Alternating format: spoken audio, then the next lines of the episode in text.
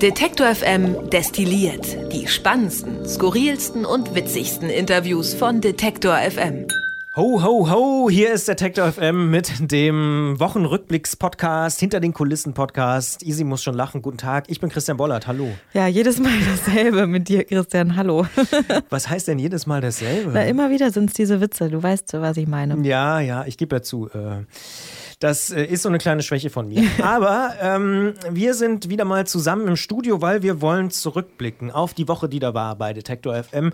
Und in dieser Woche, das muss man sagen, gibt es so ein innenpolitisches, moralisches Thema, was ziemlich viel auf jeden Fall überstrahlt in dieser Woche, wo sehr, sehr viele Menschen diskutiert haben, egal ob jetzt in sozialen Netzwerken oder am Stammtisch oder in der Detektor FM Küche. Es ist ein Thema, was die Menschen offensichtlich bewegt. Es geht um Paragraph 219a. Ja. Und das nicht erst seit gestern wieder, ne? Das ist schon wieder eine Debatte, die eigentlich seit mehreren Monaten läuft und immer wieder, immer wieder hochkocht. Prominent ist das ganze Thema eigentlich geworden, als es Geldstrafen gab ne, für, für Ärzte. Zum Beispiel für Christina Henel aus Gießen. Die hatte auf ihrer Webseite äh, so ein paar Informationen zum, zur Abtreibung, kann man ja so sagen, und zum Schwangerschaftsabbruch, wie es, glaube ich, äh, technisch korrekt heißt. Und die hat dafür eine Geldstrafe bekommen, ist verknackt worden sozusagen. Also nicht wirklich verknackt, trifft es nicht ganz, aber musste eine Geldstrafe zahlen, ähm, weil es eben diesen Paragraphen 219a gibt. Was steht denn da drin? Im Endeffekt sagt dieser Paragraph, dass es ein Werbeverbot für Ärztinnen Ärztinnen und Ärzte gibt, äh, was die Abtreibung angeht. Das heißt, man darf nicht auf der eigenen Webseite und auch nicht in der eigenen Praxis oder sonst wo für Abtreibung werben. Und Werbung ist ja so ein dehnbarer Begriff in dem Fall. Ne? Also was kann alles Werbung sein? Man könnte jetzt irgendwie ein Plakat machen und draufschreiben, hey Leute, treibt bitte ab. Das wäre mit Sicherheit Werbung. Man kann aber auch einfach nur informieren, dass man äh, eben Schwangerschaftsabbrüche durchführt, was ja eigentlich eher eine Serviceleistung ist für Patientinnen. Aber auch das das wird schon als Werbung ausgelegt und dafür wurden auch die Geldstrafen bezahlt. Ne? Bevor wir jetzt äh, auf die politische Ebene kommen und uns ein bisschen angucken, was ist da passiert, wer hat da welche Argumente vorgebracht, würde ich sagen, ähm, ja, sprechen wir doch mal drüber. Ist es nicht tatsächlich für eine Generation, die jetzt Detektor hört, zwischen 20 und 40 in Großstädten ein Thema, was man kaum verstehen kann, dass es darüber so eine große Debatte gibt. Wie, nee. wie siehst du das? Ich finde das, ich finde das eher schockierend, dass man immer noch so darüber debattiert, ob äh, Frauen sich einfach über Schwangerschaftsabbrüche informieren dürfen oder nicht. Ne? Also das kann ja wirklich nicht der Fall sein. Also ich sag mal jetzt in meinem Freundeskreis sind bestimmt schon vier oder fünf Frauen äh, mal irgendwann abgetrieben und es ist auch eine Entscheidung, die jedem völlig freigestellt wird. Es ist halt für mich so eine völlig ähm, alte, überholte Einstellung zu sagen, das ist so ein Tabuthema, lass uns nicht drüber reden, weil ähm, lieber Kinder bekommen als, als keine Kinder bekommen, sozusagen. Ich weiß nicht. Also mich frustriert das eher, dass man da, dass die Diskussion immer noch so verläuft, wie sie gerade verläuft. Ich weiß nicht, wie siehst du das denn? Mm, ja, ich kann es auch tatsächlich nicht so ganz verstehen, ähm, dass es immer noch so ein großes Thema ist, aber ich würde die Frage auch zurückwerfen an dich und sagen, kannst du denn gar nicht verstehen, dass so die katholische Kirche oder die CDU sagen, mm, lass uns das mal lieber nicht anfassen und lass diesen Paragraphen so lassen, wie er ist? Nee, kann ich nicht verstehen, weil das einfach, wie gesagt, also ich komme mir vor wie im Mittelalter, wenn wir darüber reden. Also das sind, wir sind irgendwie in Zeiten der Gleichberechtigung und da sollte jede Frau das für sich entscheiden dürfen. Vor allem aber sollte sich jede Frau darüber informieren dürfen. Und ich finde es irgendwie natürlich gut zu sagen, man sollte jetzt nicht Frauen überreden, eine Abtreibung vorzunehmen. Ich finde, man sollte jedem Menschen das selber überlassen, welche Entscheidungen er oder sie, in dem Fall sie, da treffen will. Ähm, aber natürlich muss da überhaupt erstmal die Information da sein, sonst kann ich ja gar keine Entscheidung treffen. Und ähm, die gibt es einfach gerade nicht so leicht. Und es ist auch so aus persönlichen Gesprächen nicht so angenehm, da überhaupt mal nachzufragen, weil man immer noch häufig abgewiesen wird oder so. Ne? Gerade, weiß ich jetzt nicht, in, in Südbayern zum Beispiel, ne? ist es ein ziemlich, ziemlich heikles Thema, wenn man überhaupt die Pille danach haben will und in der Apotheke danach fragt. Und äh, ich finde es gut, darüber zu informieren und zu sagen, das sind deine Möglichkeiten, das sind die Risiken und das ähm, kann man machen es gibt auch die Möglichkeit, ähm, unterstützt zu werden, wenn man das Kind eben bekommen möchte, aber am Ende ist es immer noch meine eigene Entscheidung.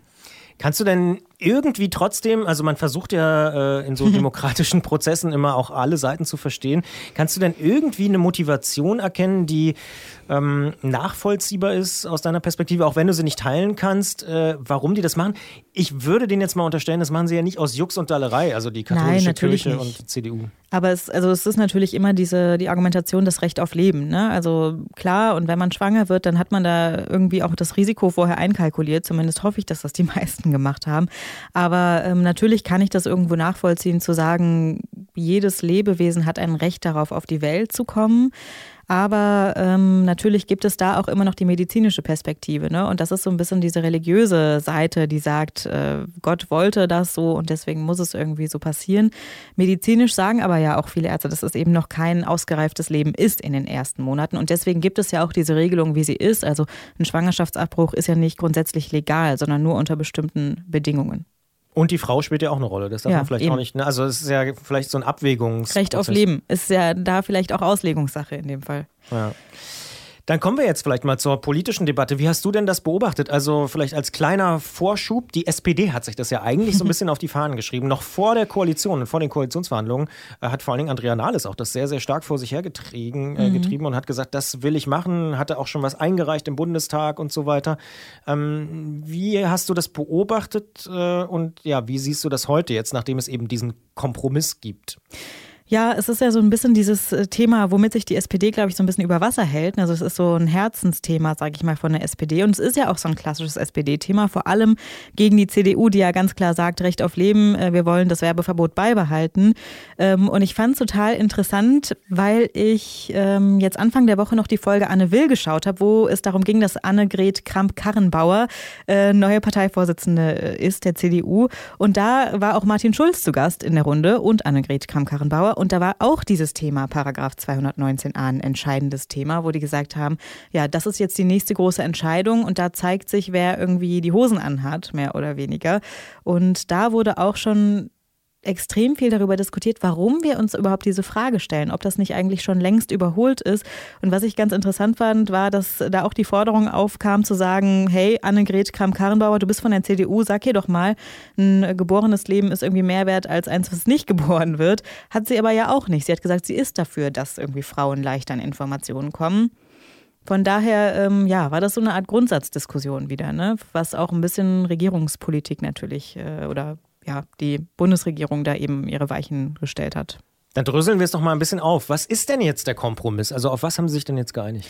Der Kompromiss ist ein, ich glaube, so ein Fünf-Schritte-Plan, wie ich das verstanden habe. Ähm, wir haben da aber auch mit jemandem drüber gesprochen, die sich ein bisschen besser auskennt, was dieser Kompromiss jetzt mit der Praxis macht. Also ich habe das am Anfang so verstanden, dass es heißt, Ärzte dürfen jetzt tatsächlich informieren auf ihrer Webseite Stimmt aber gar nicht, denn ähm, Nora Saas, die ist Gynäkologin und wurde auch verklagt aufgrund des Paragraphs 219a, die sagt ähm, mit anderen zusammen, unter anderem mit Christina Henel, dass dieser Kompromiss, der jetzt beschlossen wurde, eigentlich eine totale Mogelpackung ist, weil das überhaupt nichts ändert. Sie sagt, das Einzige, was passieren darf, ist, dass jetzt eine Liste zusammengestellt wird von Organisationen, die eben über Schwangerschaftsabbrüche informieren dürfen und diese Liste darf verbreitet werden auf den Webseiten der Ärzte. Es darf aber trotzdem noch niemand sagen, hallo, ich mache das und ich mache das folgendermaßen irgendwie für die Frau. Das heißt, so richtig viel passiert da eigentlich nicht. Und ähm, Nora Saas hat da auch gesagt, ganz ehrlich, für die Patientinnen wird sich überhaupt nichts ändern.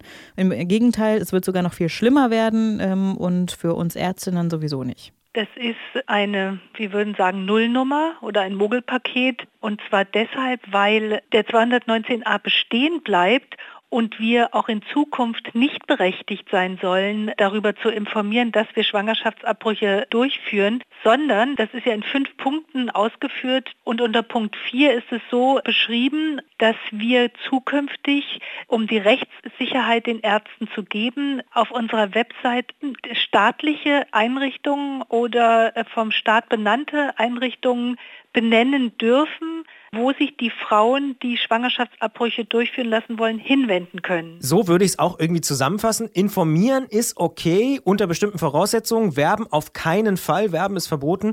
Also äh, irgendwo habe ich gelesen, beibehalten, aber reformieren ist irgendwie so der, die Sache, auf die man sich geeinigt mhm. hat.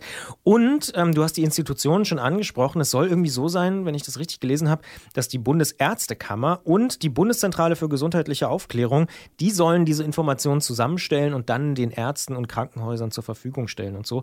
Da kann man jetzt aber durchaus sagen, wenn man jetzt äh, Befürworter ist einer, ich sag mal, Reform, also einer Veränderung, dass die Ärzte zumindest ja auch gesagt haben, oh, das ist reformbedürftig. Also der Ärztekammerpräsident hat gesagt, ganz klar, da müssen wir irgendwie was machen. Vielleicht geht es dann doch in die Richtung, die die SPD äh, äh, haben wollte. Hm, was ich gelesen habe bei Twitter, da musste ich ein bisschen lachen, weil du hast Annegret Kamm-Karrenbauer schon angesprochen. Äh, Holgi, also Holger Klein, der ja auch ein sehr umtriebiger Twitterer ist ähm, und äh, ja auch ein sehr bekannter Podcaster, dementsprechend vermute ich mal unter den Hörerinnen und Hörern dieses Podcasts auch nicht unbekannt. Der hat geschrieben, geil, die Kram-Karrenbauer, noch keine Woche im Amt und schon die SPD über den Tisch gezogen. Was ja. sagst du dazu? Siehst du genauso irgendwie, ne? Ich sehe es genauso und das sieht auch die äh, Nora Saas, mit der wir gesprochen haben, eben ähm, auch genauso. Denn sie sagt am Ende, ganz ehrlich, es treffen sich irgendwie vier Leute. Zwei sagen, äh, wir wollen das reformieren, zwei sagen, wir wollen das nicht reformieren. Und am Ende gewinnen die, die sagen, wir wollen es nicht reformieren. Also sie sagt, es ist kein Kompromiss, weil beim Kompromiss trifft man sich in der Mitte und hier hat total die CDU gewonnen. Jetzt könnte man ja aber auch sagen, um mal die Gegenposition auch einzunehmen, naja, aber die CDU wollte ja, dass sich gar nichts verändert. Jetzt verändert sich doch ein bisschen was und es wird ja ein bisschen reformiert und es gibt ja diese Bundesärztekammer und die Bundeszentrale für gesundheitliche Aufklärung, die da so eine Listen erstellen sollen. Könnte man also auch sagen, naja, die CDU musste sich eben doch bewegen und das ist ja auch ganz interessant, da saßen ja echt viele zusammen. Ne? Also Katharina Barley war dabei, Frau Giffey, die Familienministerin, also Barley als Justizministerin, dann der Kanzleramtsminister Helge Braun, Horst Seehofer war natürlich auch mit dabei als Innenminister und dann auch noch Jens Spahn als Gesundheits. Da saß im Prinzip die halbe Koalition und hat ja. über dieses Thema. Wahrscheinlich ist es deswegen auch so ein, so ein Riesending. Ja, aber ich da auch wieder, klar, es ist ein Kompromiss und klar hat die CDU vielleicht in dem Sinne ein Zugeständnis gemacht. Aber ich bin da ein bisschen bei Nora Saas, die sagt, ganz ehrlich, was ist denn das für ein Zugeständnis? Also, das hat ja nichts mit Informationen zu tun, so richtig. Ne? Also im Endeffekt ist es ja nur die Kette, die noch mal länger wird, zu sagen, okay, ich kann auf die Website meiner Ärztin gehen und dann muss ich wieder auf eine andere Website gehen, um mir eine Liste runterzuladen, wo ich mich dann irgendwie wieder informieren kann, was ich tun kann. Und dann muss ich ja eigentlich wieder meine Ärztin fragen, ob ich das da machen kann. Also viel leichter wird es eigentlich nicht. Spiele ich doch nochmal den Zwangsoptimisten. Aber äh, äh, es ändert sich ja doch etwas und vielleicht ist es ja sozusagen nur der nächste Schritt oder der erste Schritt zu einer dann tatsächlich Abschaffung in zwei oder fünf Jahren oder so. Also äh, kann es nicht sein, dass das sozusagen der Anfang vom Ende von Paragraph 219a ist, weil wenn man genau hinguckt, äh, du hast ja recht, es gibt ja auch noch die Grünen, die FDP, die und auch die SPD eigentlich will es ja komplett abschaffen. Also mhm. die sagen ja, wir wollen diesen Paragraph komplett abschaffen. Ähm, vielleicht ist das sozusagen ja der maximal mögliche Konsens, der in so einer Demokratie ja immer ein bisschen schmerzlich ist für die, die irgendwas anderes wollen. Aber ja, vielleicht geht Fortschritt nur so in so kleinen Tippelschritten? Ich weiß es nicht. Also Aber dass das überhaupt ein Fortschritt ist, ist ja eigentlich schon eine Frage, die man stellen muss. Eigentlich müsste das doch die Realität sein. Das ja klar, ist, aber es gibt ja diesen Paragraphen. Ja, na klar. Also den gibt's, ja. aber dass es den gibt, ist eigentlich schon verboten.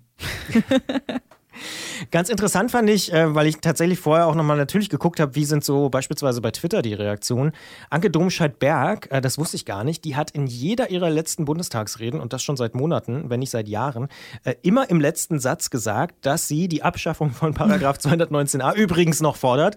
Ähm, das ist eine der beliebtesten oder am meist gesehenen Twitter-Reaktionen gewesen zu diesem Kompromiss und zu Paragraph 219a.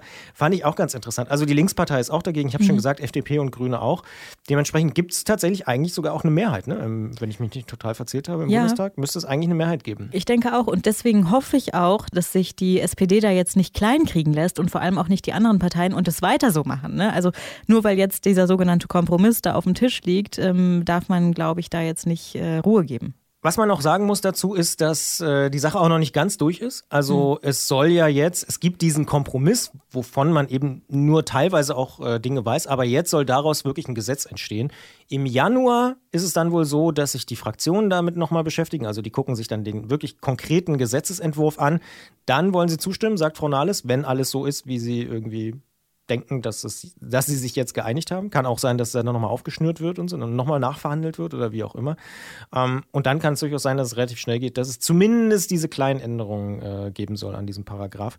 Ich bin auch gespannt, ähm, wie sich das weiterentwickelt, aber ja, ja, also ich für mich, ich denke manchmal so ein bisschen, das ist so ein Prototyp für, oh, in der Demokratie dauert alles länger, als man mm. sich das eigentlich so wünscht.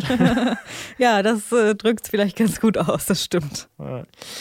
Alle Interviews zu dem Thema, übrigens auch nochmal eine Einschätzung der Taz-Kollegen, ähm, kann man nachhören auf Detektor FM. Da haben wir nämlich auch in dieser Woche, in der Debatte der Woche, genau über diese Debatte äh, gesprochen, ähm, weswegen wir hier auch an dieser Stelle das nochmal aufgreifen. Und auch das Gespräch mit der Ärztin kann man nochmal auf der Seite bei Detektor FM nachhören. Das hast du auch geführt die Woche, ne? Ja, richtig. Deswegen sitzt du ja auch heute hier. Genau.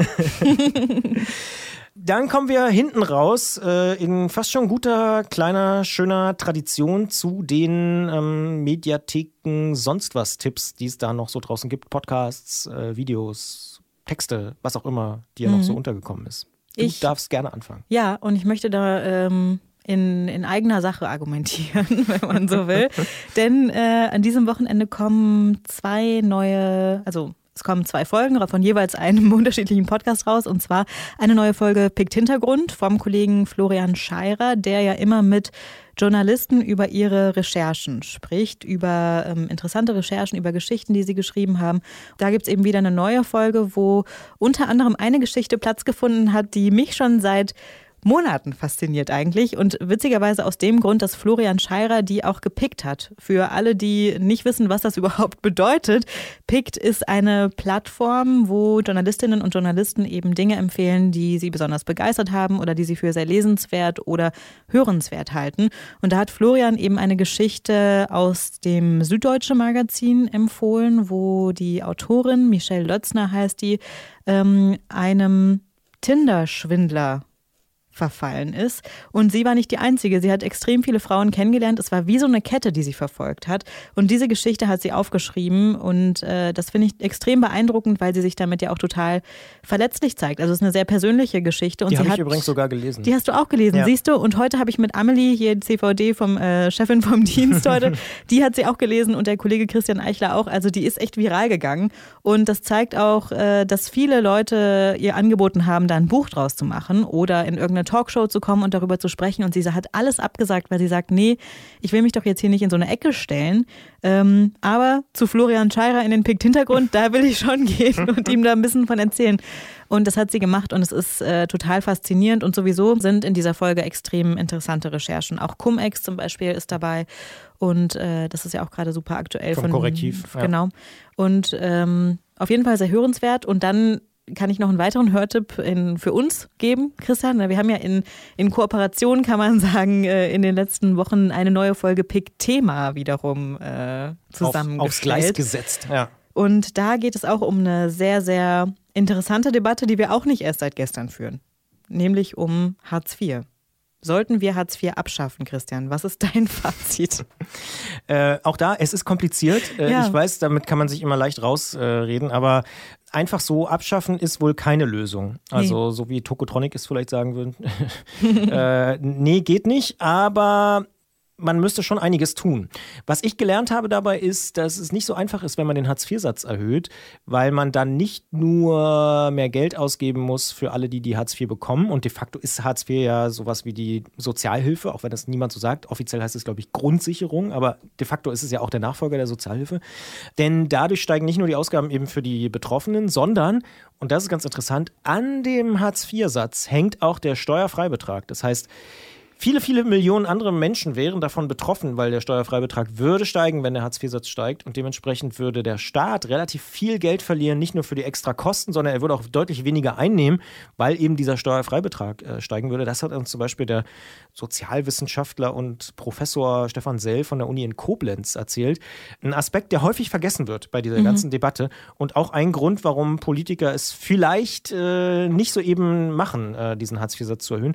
Und was ich auch ganz interessant fand, klar, wenn man den Satz erhöht, bedeutet das auch gleichzeitig, dass Hunderttausende oder sogar Millionen von Leuten, die jetzt im Niedriglohnsektor arbeiten, vielleicht in der Bäckerei oder wo auch immer für 800, 900 Euro, dass die dann auch Anspruch haben auf Hartz IV. Weil klar, wenn der Satz höher wird und man beispielsweise 1100 Euro oder sowas betragen würde, dann würde das bedeuten, also als Berechnungsgrundlage, dann würde das bedeuten, dass viele neue da reinfallen. Und dann würde es auf einmal heißen, es gibt mehr Hartz IV-Empfänger, obwohl man ja den Leuten mehr Geld zahlt.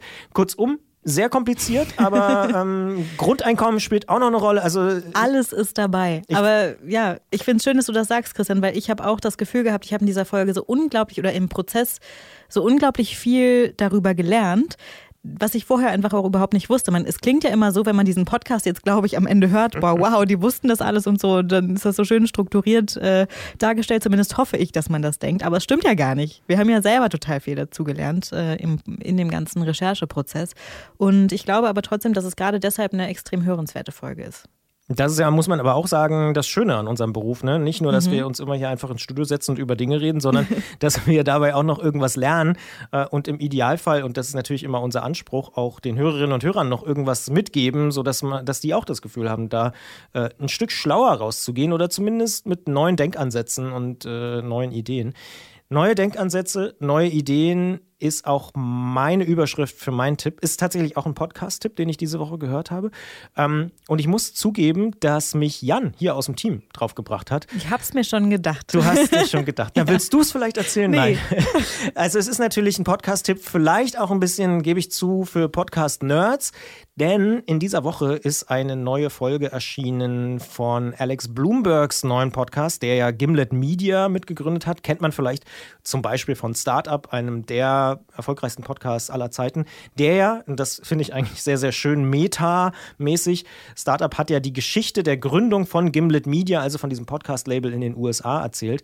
Und äh, das ist natürlich irgendwie äh, besonders cool. Reply All ist auch noch ein Podcast, den sie beispielsweise machen bei Gimlet Media. Und in dem aktuellen Podcast und da wird es ja, besonders Podcast-nerdig, trifft Alex Bloomberg, oder besser, er trifft ihn nicht, sondern die schalten sich zusammen in zwei Studios, aber egal, er trifft seinen alten Chef und das ist Ira Glass von This American Life, dem großen Superstar, wenn es um Podcast geht. Ohne Frage, Ira Glass ist, glaube ich, so in den USA, also der große, neudeutsch würde man sagen, Influencer, wenn es um Podcasts geht.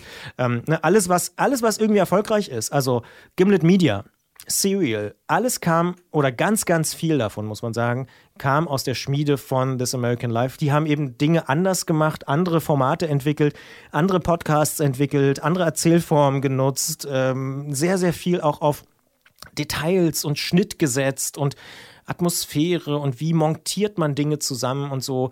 Eine sehr spannende Folge. Es wird dann an, am Ende richtig, richtig nerdig. Es geht dann so zum Beispiel um Schnittlisten und an welcher Stelle äh, muss noch eine Sekunde Pause rein oder raus und so. Also es ist ganz, ganz interessant. Sie sprechen dann über die ich glaube, Mix Notes, äh, sagen sie so, irgendwie vier Seiten äh, eng beschrieben mit super vielen Mix Notes, die irgendwie äh, Ira Glass immer noch persönlich macht. Also, das finde ich auch das Wahnsinn. Als, als Chef von This American Life, der hört immer noch die Episoden ab und sitzt sonntags manchmal da und hört die nächste Episode ab, weil er denkt, ich muss da, ich bin ich bin derjenige, der das am besten kann und ich muss das selber noch machen. Mhm. Darüber reden sie auch, wie schwierig das ist, äh, auch abzugeben und Teams zu entwickeln und so.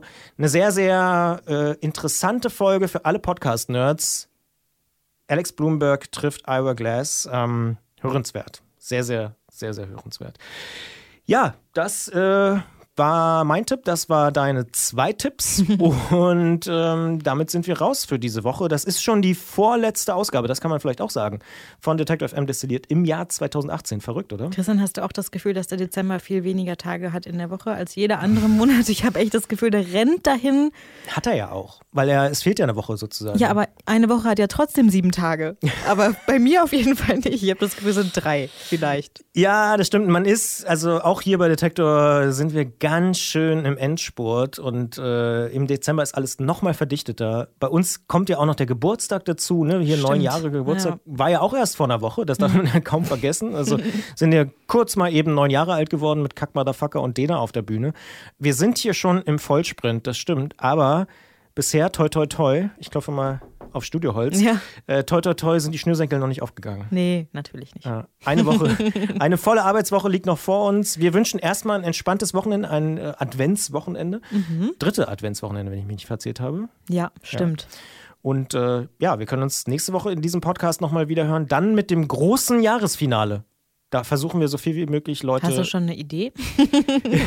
Na, also ich habe mir überlegt, alle müssen mit, alle müssen mitmachen. Alle müssen dabei also sein. Christian Eichler muss dabei sein. Alle dabei. Unser Kollege Lars muss dabei sein. Stimmt.